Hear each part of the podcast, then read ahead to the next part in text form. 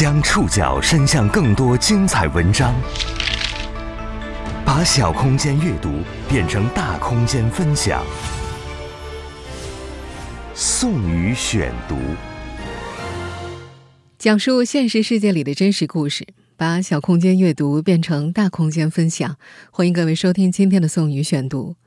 今天为大家选读的文章综合了《新京报》和《极客公园》的内容，将和大家一起了解一个聋哑人快递站点的不幸夭折。去年双十一之后，我们曾和大家一起关注过上海一家聋哑人当快递员的快递站点——无声快递。巅峰时期，这家快递站点有一百多名聋哑人快递员，但成立短短一年多后，这家国内首个聋哑人快递组织因为各种各样的原因不幸倒闭了，聋哑人快递员纷纷离去。到今年双十一，还在送快递的聋哑人只剩下两个。是什么导致了这个快递站点的倒闭？聋哑人等残疾人就业的现实困境到底该如何解决？宋宇选读今天为你讲述一个聋哑人快递站点的不幸夭折。经常听节目的朋友可能会有印象，去年双十一之后，宋宇曾为大家介绍过由聋哑人送快递的一家快递站点——上海的无声快递。这里的“无声”的“无”呢，是无口无，也就是我的声音的意思。因为这家快递站点组建了全国首支聋哑人快递队伍，去年刚成立之后呢，有很多媒体前去采访。站点的负责人顾忠在当时接受媒体采访时说。他自己是个健全人，但他的父母呢是聋哑人，所以非常理解聋哑人群体的困境。他创办这家快递站点，就是要打破社会大众对残疾人需要可怜帮助的传统观念。他觉得聋哑人和正常人一样，可以通过自己的劳动改变命运，同工同酬。不过遗憾的是，无声快递只存活了一年多。八月中旬，顾中转让了站点。聋哑人快递员纷纷离去，到今年双十一前夕，还在快递行业工作的只剩下了两名聋哑人。三十六岁的张小山就是其中之一。张小山如今在上海普陀区的一个快递分拣点工作，负责距离快递点不到五公里的两个小区和周边散户的快递配送工作。和他一起工作的其他快递员都是健全人。张小山怀念此前的岁月，最高峰的时候，他曾经工作的无声快递有一百多名聋哑快递员，大家在一起大幅度的打着手语交流，而现在的同事们，没有谁能和他这样聊天。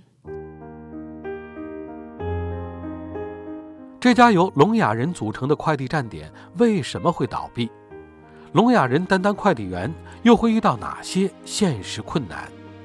宋宇选读继续播出一个聋哑人快递站点的不幸夭折。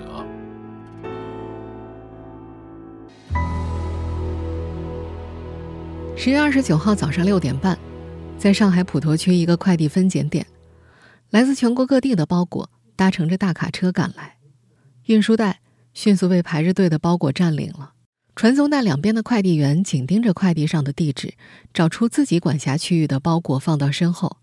没多久，一个个快递员身后就迅速堆成了一座座小山。传送带上运来八箱苹果，有个快递员看了单号上的地址，笑着说：“哎呀，这次张小山可要吃亏了。”他解释说：“快递包裹无论大小轻重，给配送员的费用都是一样的。”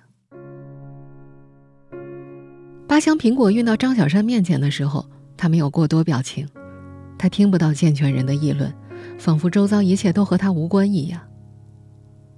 张小山身高近一米八，高大健壮，他一直戴着一顶鸭舌帽，帽子下面的头发特意留长，扎着一个发髻。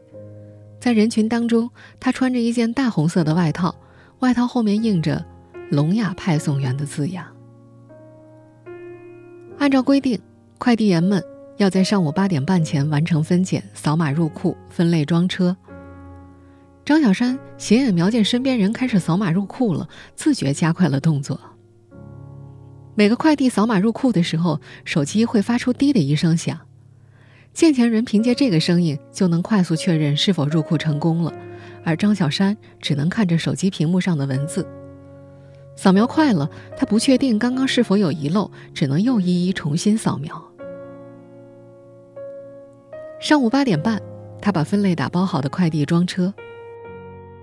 张小山的电动车是经过改装的，后座裸露的铁架上放着一个大篮子，大件的不能压的水果就放在里面，篮子上面放上已经打包好的两大袋快递，这些是可以放进快递柜的，脚蹬也是经过改装的。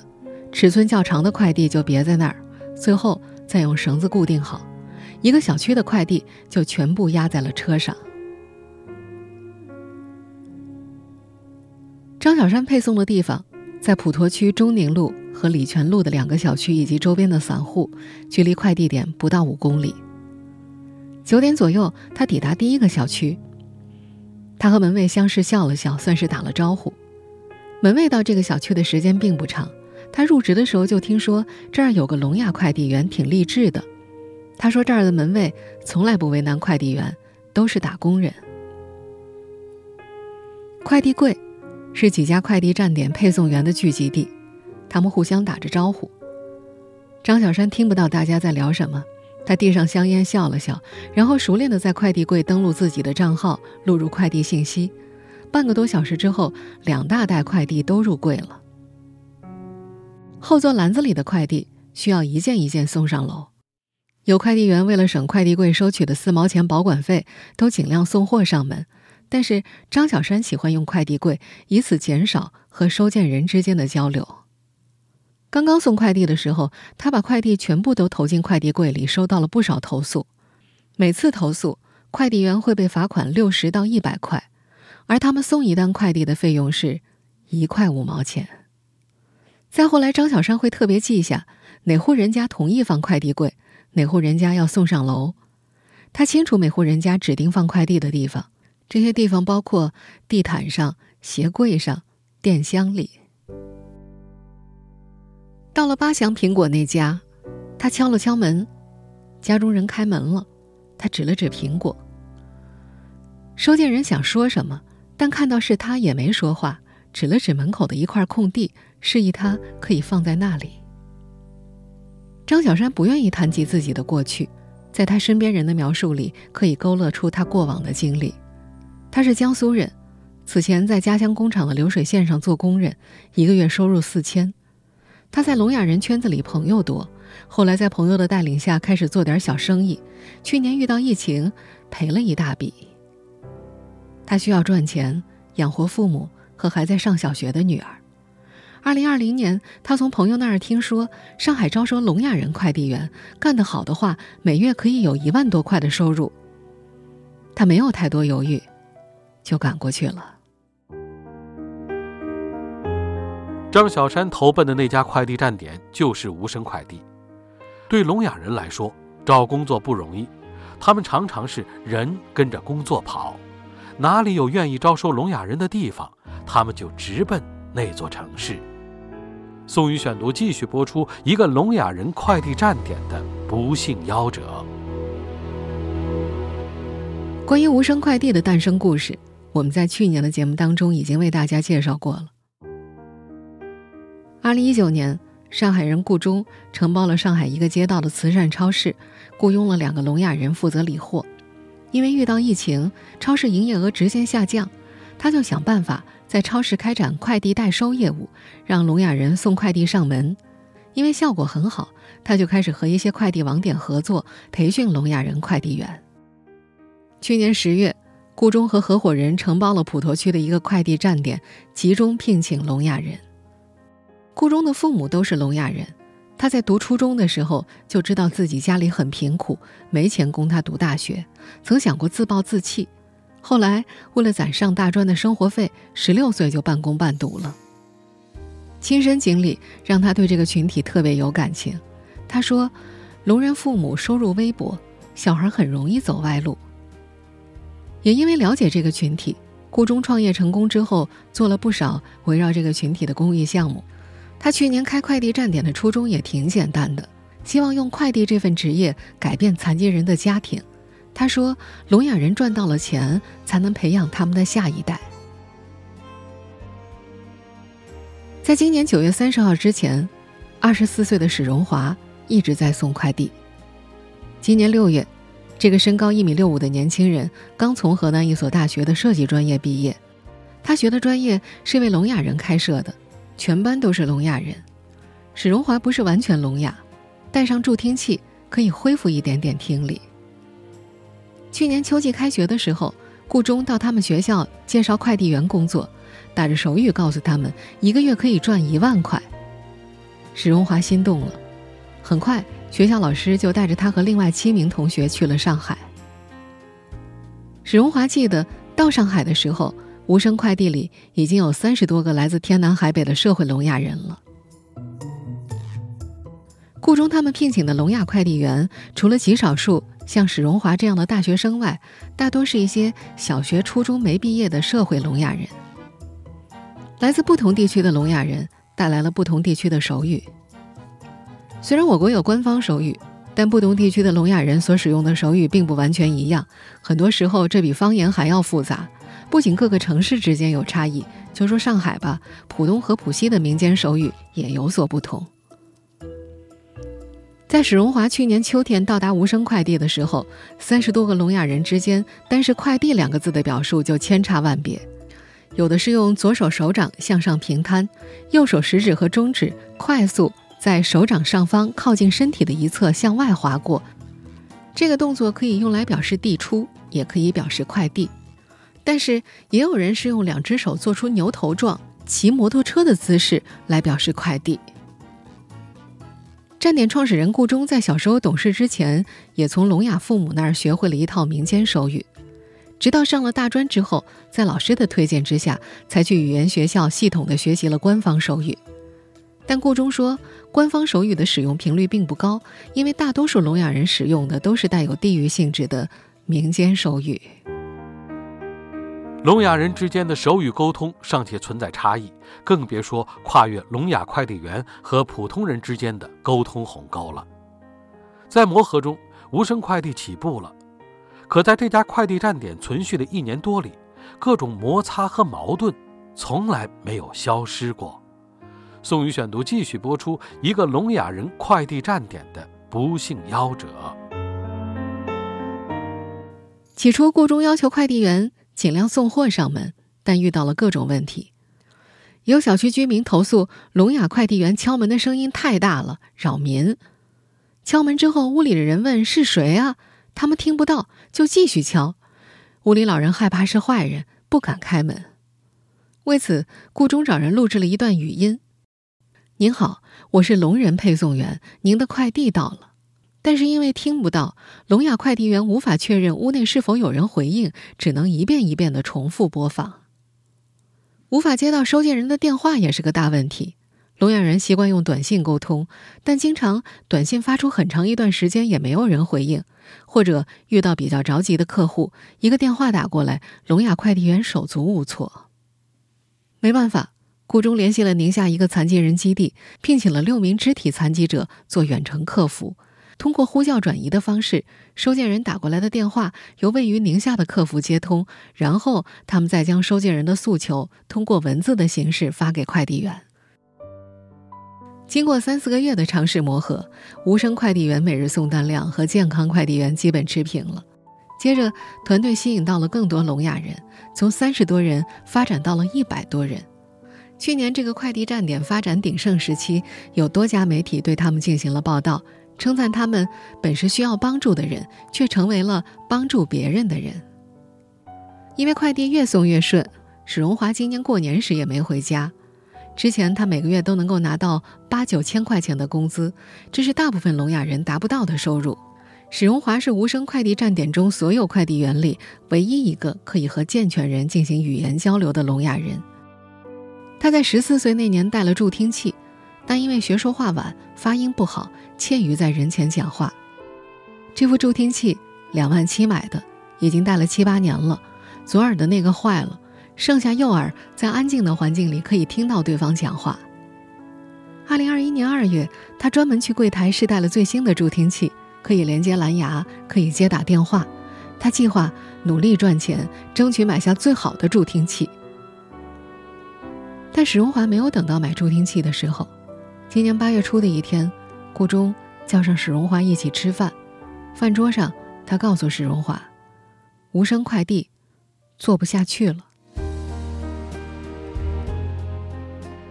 无声快递做不下去的原因，和客户对聋哑快递员的投诉有关，也和快递公司的罚款有关，更和聋哑人和普通人之间沟通鸿沟有关。宋宇选读继续播出一个聋哑人快递站点的不幸夭折。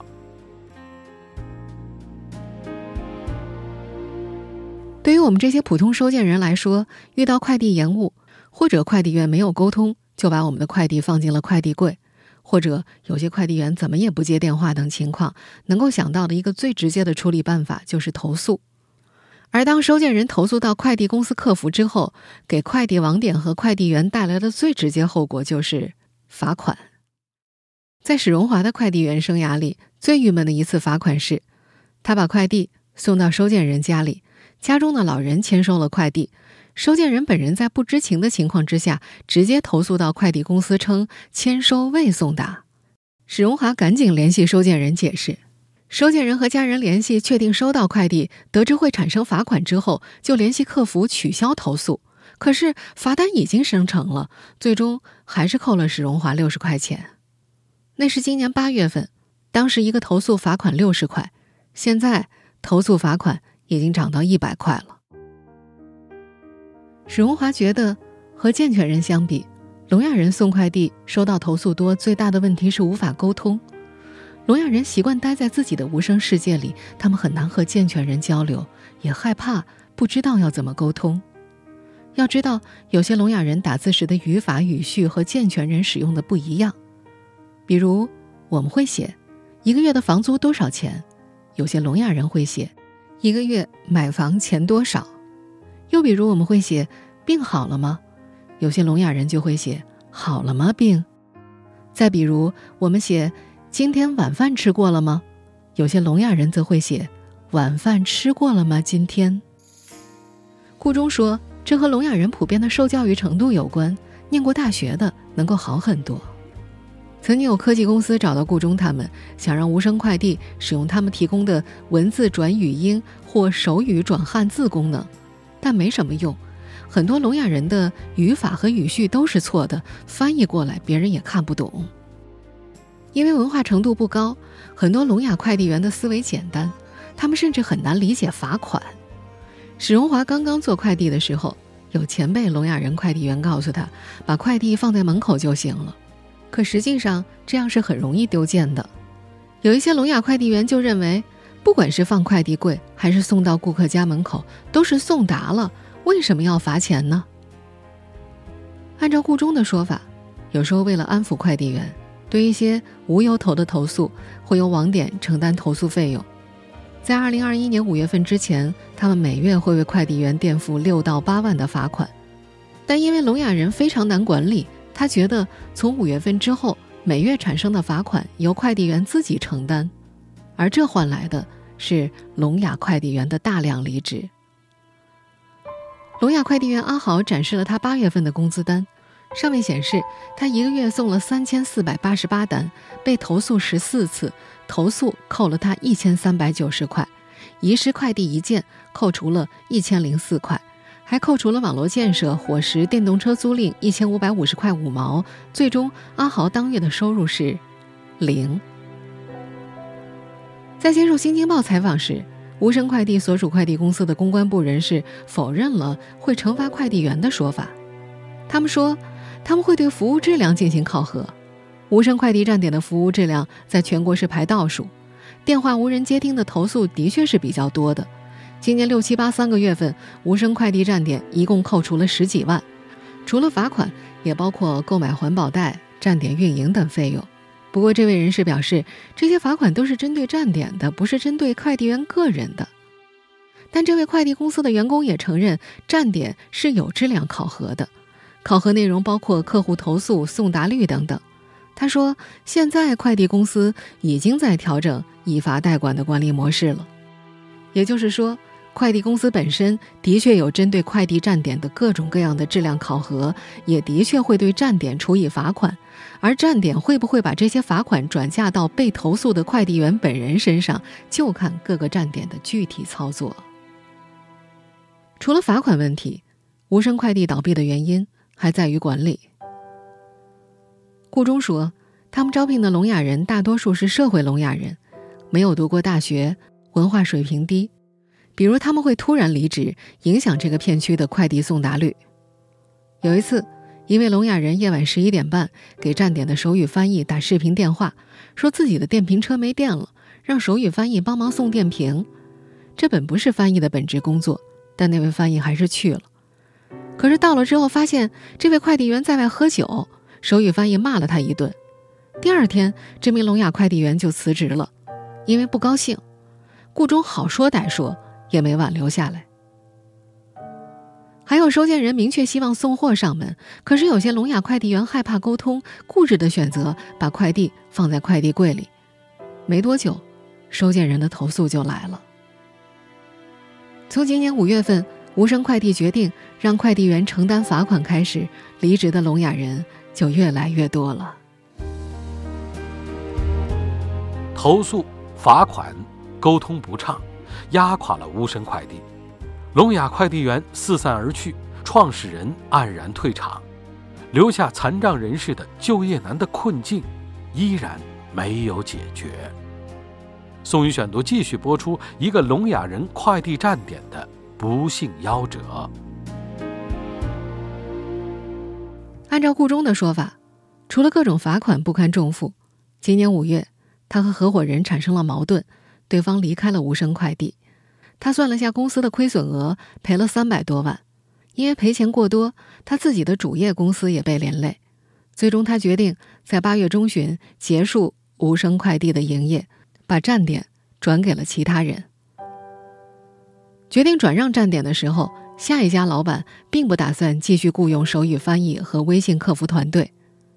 顾中因此受到了很多聋哑快递员的指责，他们说顾中不负责任，说顾中不帮他们。这让顾中有些伤心。他说自己原来帮员工们做过很多事，好像对方并没有记得自己的好。他一度发狠说不会再碰和直接管理聋哑人有关的项目了，但在接受自媒体极客公园采访的时候，又不断流露出对这个群体的内疚和责任感。他说有两位曾经坐过牢的聋哑快递员给他发微信：“老顾，我们现在过得不太好，你什么时候再干？”我们还回来跟着你。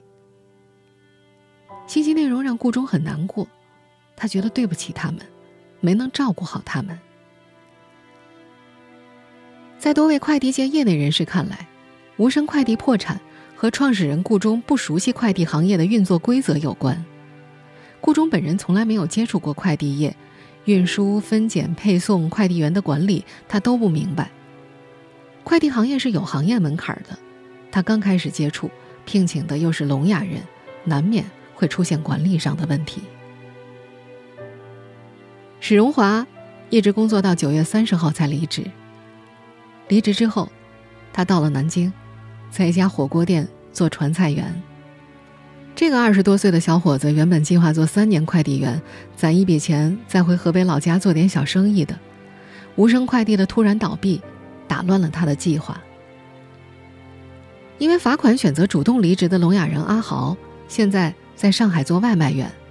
他认为快递行业的投诉罚款制度不好，他们送外卖的时候偶尔也会遇到接听不到电话的投诉，但是是可以申诉的，说明自己是聋哑人就可以减免掉接听不到电话的投诉。转让了无声快递之后，顾中说自己已经不愿意再涉足快递行业了。他决定继续回归他的原本工作，做企业和聋哑人之间的沟通平台。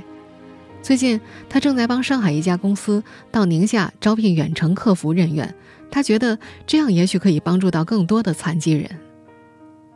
中国残联全国残疾人就业和职业培训信息管理系统的相关数据显示，截至2018年年底。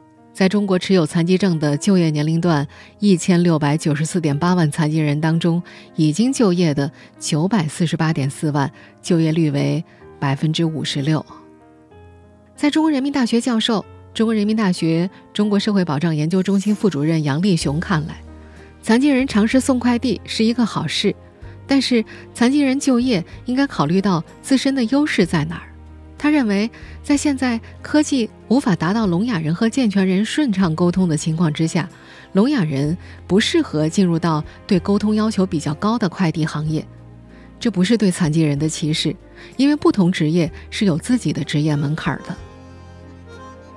有快递公司业内人士表示，快递行业事实上也聘请了很多残障人士，比如部分有肢体残疾的，在他们能力允许的情况之下做快递员。也有小儿麻痹、侏儒症患者在 IT 客服等岗位上做得很好。这位快递公司的人士说：“关爱残疾人的话，不是只能让他们做快递员，还是应该结合个人兴趣，发挥他们的长处。”人大教授杨立雄认为，无声快递这个事件反映了两个问题：第一是社会的包容度有待进一步提升。第二个问题是，残疾人就业服务中心等有关单位应该为残疾人提供帮助，帮助他们找准、开发自身的优势。现在，无声快递曾经的一百多名聋哑人快递员当中，只剩下张小山和另外一名聋哑人还在继续做快递员。十一月的上海，穿着印有“聋哑人派送员”字样红色外套的张小山依然奔波在。上海浦头区的几个小区里，在史荣华离开上海之后，能和张小山交流的人更少了。他计划着过完年也要换工作了。在接受《新京报》文字采访时，他打下了一行字：“有多投诉要罚款，有多累。”这段话的意思是，投诉多要罚款，也很累。十一月四号那天，张小山送出去了五百零三件快递。虽然非常累，但幸运的是这一天他没有接到任何投诉。按照一单快递一块五毛钱来计算，不出意外的话，这天他会赚到七百五十四块五毛钱。